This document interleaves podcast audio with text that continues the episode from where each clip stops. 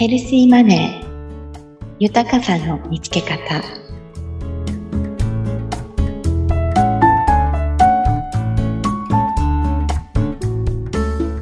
綱田美也です。第10回目は大切な人を大切にすることをお話しします。実は先週お話しした両親への感謝のお話には続きがありました。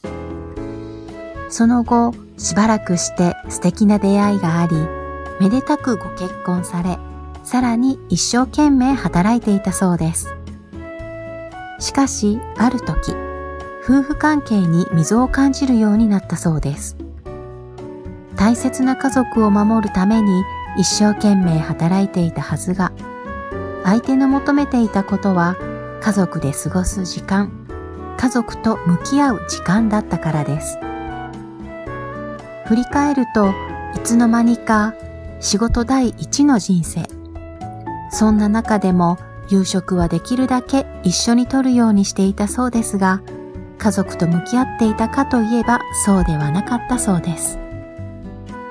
これをきっかけに家族と向き合う時間を大切にするようになり、今ではこの小さな幸せが他のどんなことよりも心を豊かに強くしてくれるとおっしゃっていました。大切な人が大切にしていることを大切にすることは最終的には自分の心の健康に影響してくる。皆さんにもそんな経験ございませんか？今週はここまでです。来週も聞いてくださいね。